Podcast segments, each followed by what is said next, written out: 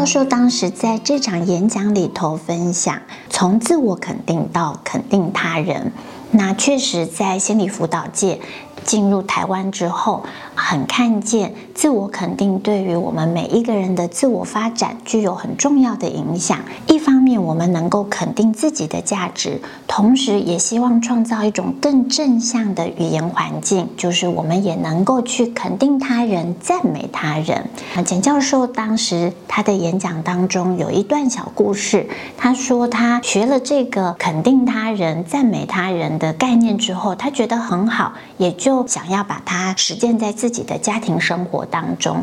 他想，他每天要对自己的家人，每一个家庭成员都做赞美，都说赞美的话。看了他太太，他就每天开始很有意识的对太太说：“太太你好漂亮，太太你好漂亮。”他开始做了，才没有几天，他太太非常严肃地看着他，对他说：“我自己长什么样子，我不知道吗？你何必这样天天讽刺我呢？”我记得我高中听到这一段的时候，我马上就笑了出来。就是那是一个很反差的感觉，一个人有意识的觉得我应该要赞美他人，然后也真的去做了，但连续做了几次之后，对方给予的反馈却是跟自己的感觉跟出发完全不一样。简川安教授也在他的演讲里头接续着分享，就是一方面看见我们应该要有肯定他人、赞美他人的行动，一方面他开始思考。怎样可以做恰当的肯定？所以我自己觉得，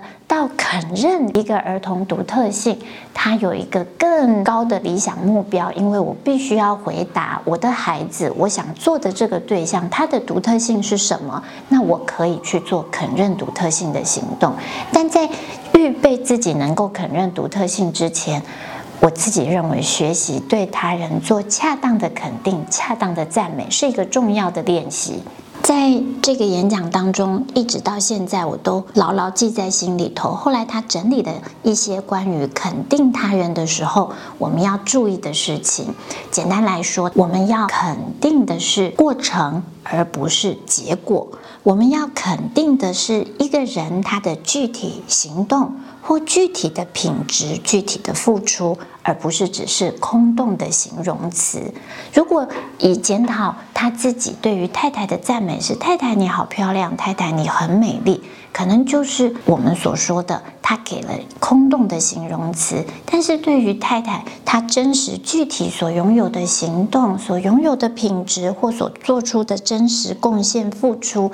只字未提，那对某一些人来说，这样子的肯定就是一种空洞的说法，然后甚至对某些人来说，还有一种觉得讽刺的感觉。我们说了肯定的话，其他人给我们回馈，告诉我们那是一种讽刺的感觉，也会给我们进一步的思考。我最近才把这个例子又在另外一场读书会里头跟一些学员们分享。有一个学员后来就给我很好的回馈，他说在这一次分享当中，简川安教授的例子其实令他印象深刻，因为他自己在成长过程当中，他也有过类似的经历，就是当父母给予他赞美的时候，他心里是不舒服的，觉得怪怪的，甚至刺刺的。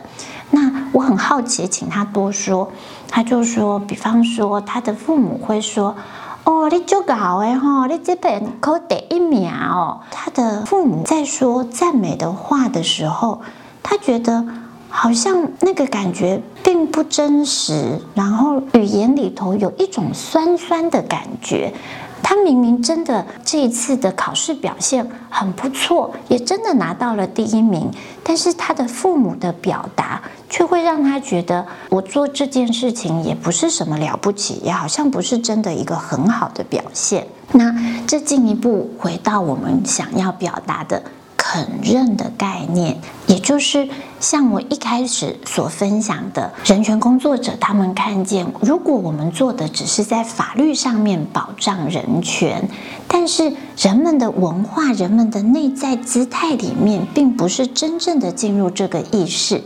那么我们的行动结果可能仍然不能达理想，也就是现在这个学员所分享的，他的父母确实语言上，我们把他那个语言文字写出来，哦，你这次好棒，你这次考了第一名。就语言来说，这真的是肯定赞美的文字，但是他的内在姿态可能并不够诚恳，并不够温暖。或者并不是完全的与一种赞美的心一致的时候，最后听的这个人他所接收到的也没有办法是我们所理想、我们所描述的一种理想的肯认。